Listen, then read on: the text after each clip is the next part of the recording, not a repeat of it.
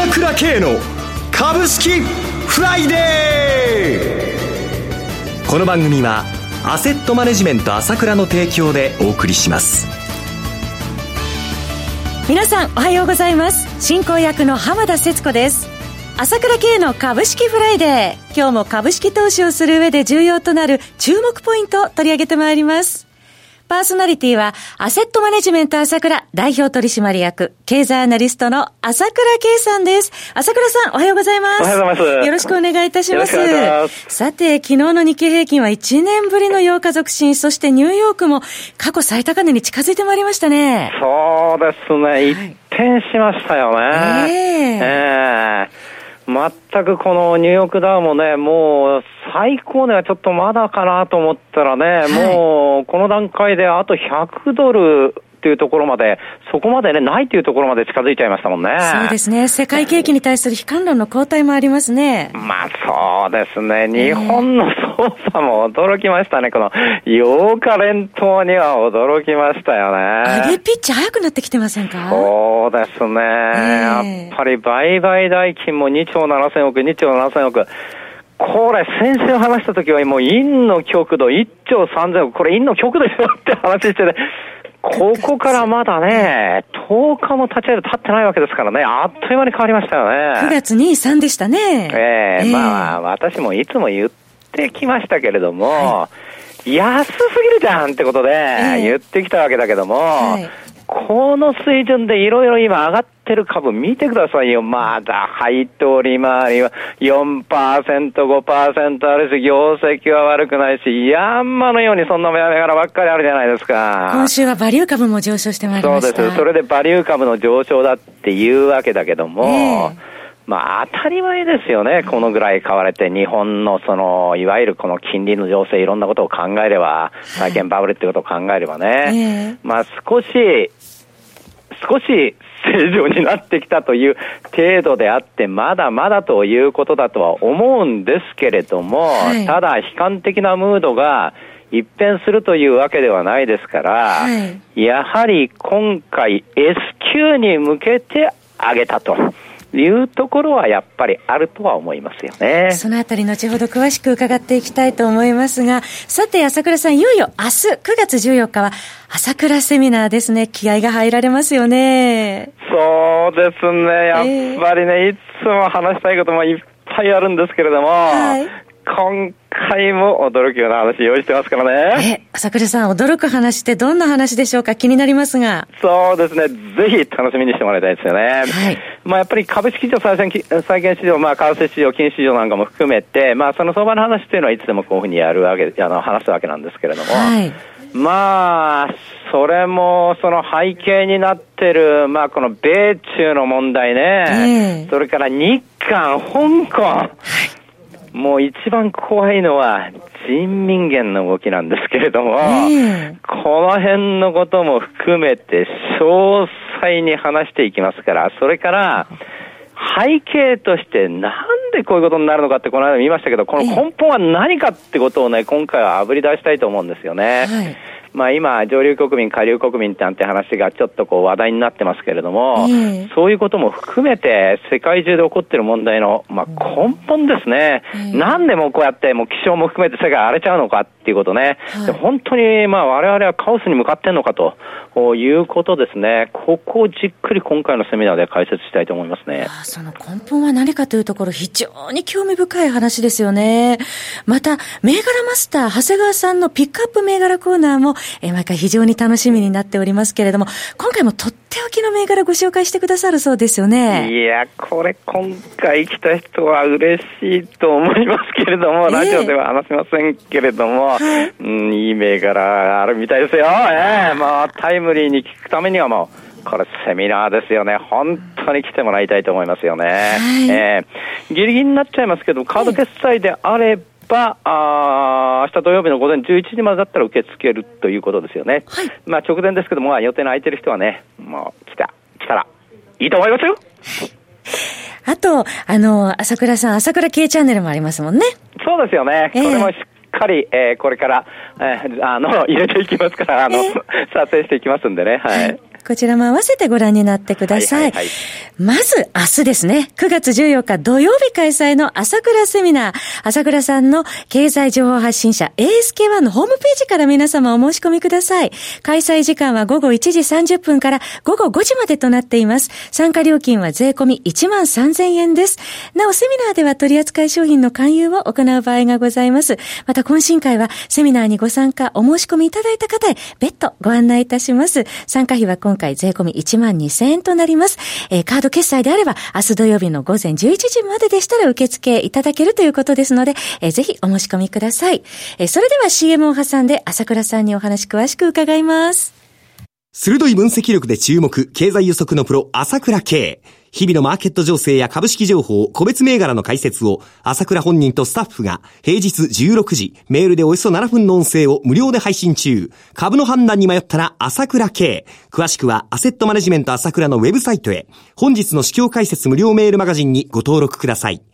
アセットマネジメント朝倉は、証券取引、金銭有価証券の予託、貸付行為は行っておりません。また、情報提供する金融商品の取引では、相場変動などにより損失を生じる恐れがあります。取引説明書、契約締結前交付書面などを十分にお読みいただき、ご理解の上お取引ください。金融商品仲介業者登録、関東財務局長金中第605号。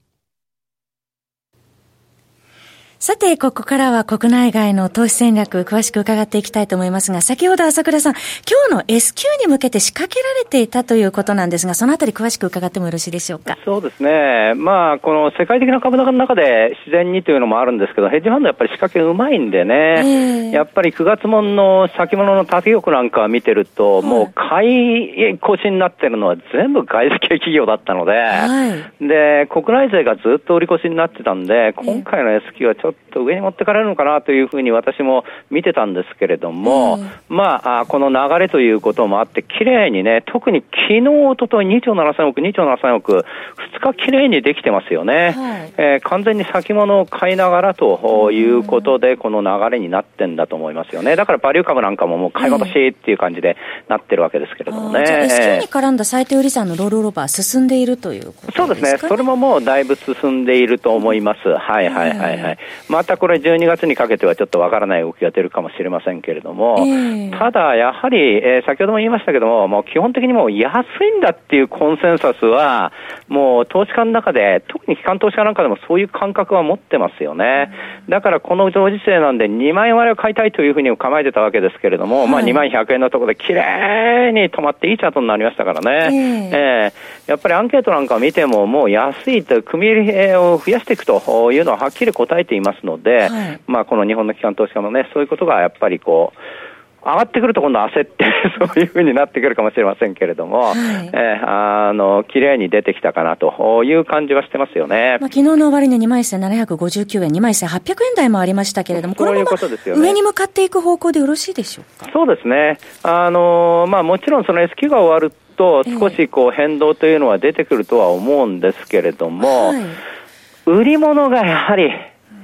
あまりないんですよ、はっきり言いまして、それで、まあ、あの先週のまあ新予算見ても、はい、またやっぱり上がってくると減って、今週も減ってると思います、個人サイドでは。えー、えー、ですから先週も740億円やりましたけど、今週もまあ500億以上減ってると思いますので、空売りはどんどん増えてるという感じですから、はい、もう前から言ってますけれども、金力は全然ないので、えー、えー、業関係はもうこれは全く盤石ということなんで、問題ないと思いますよね。空売り比率が昨日45.8そうですね、もう相変わらずやっぱり売り人気というのは高くて、ましてよあ8日連投してますんで、余計やっぱり売り人気というのがありますので、えー、ただ、節抜いてきれいに上がってきてるんで、今度ちょっとこう、節抜いてきれいにいく流れになってるんで、はい、まあ月末まで、えー、これちょっと見たいと思いますよね。そして為替が、えー、1ドル108円台までこれも大きいですよね。えー、で、やっぱりこの根本的なこの外部要因もその大きなところが変化したってとこは見逃さない方がいいと思いますよね。はい、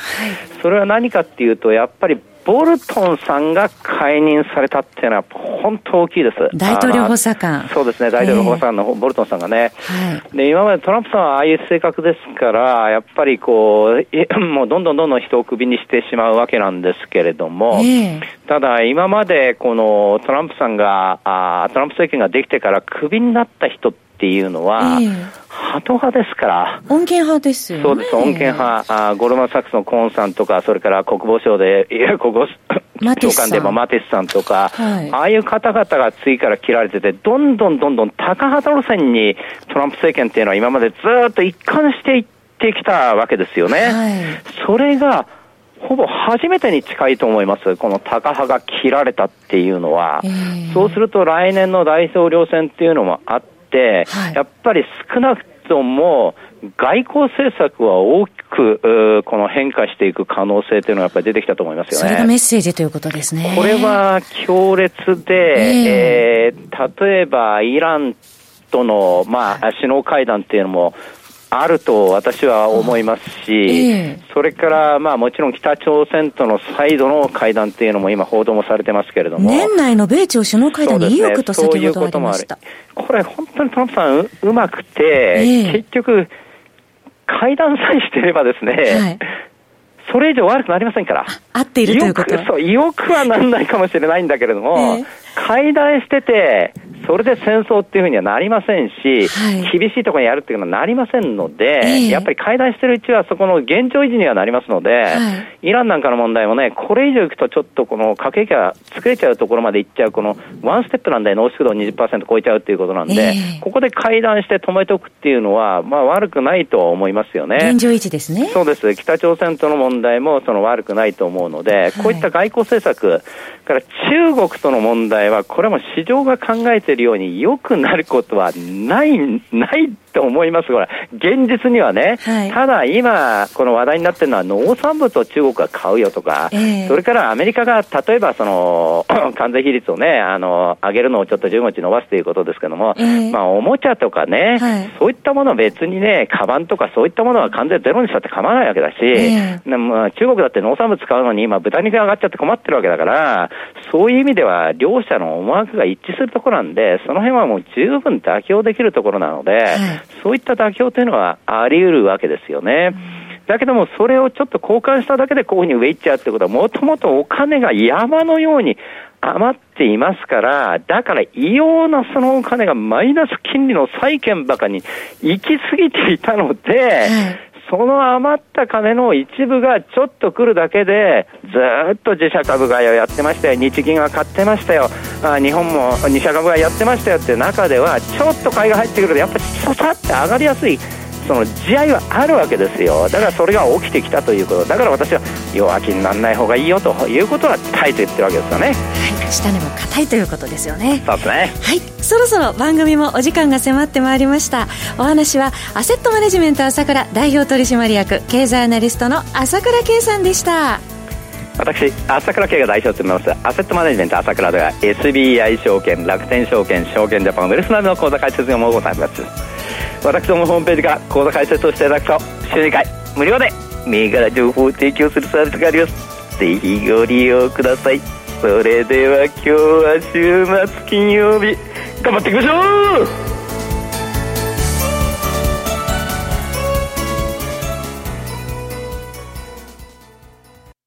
この番組は